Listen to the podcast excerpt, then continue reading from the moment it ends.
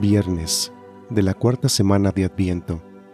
Evangelio según San Lucas, capítulo 1, versículos del 57 al 66.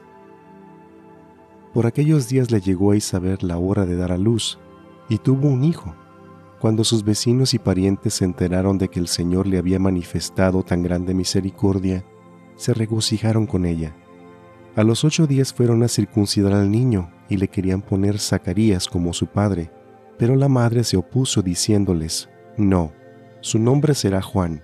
Ellos le decían, Pero si ninguno de tus parientes se llama así. Entonces le preguntaron por señas al padre cómo quería que se llamara el niño. Él pidió una tablilla y escribió, Juan es su nombre. Todos se quedaron extrañados. En ese momento a Zacarías se le soltó la lengua, recobró el habla y empezó a bendecir a Dios.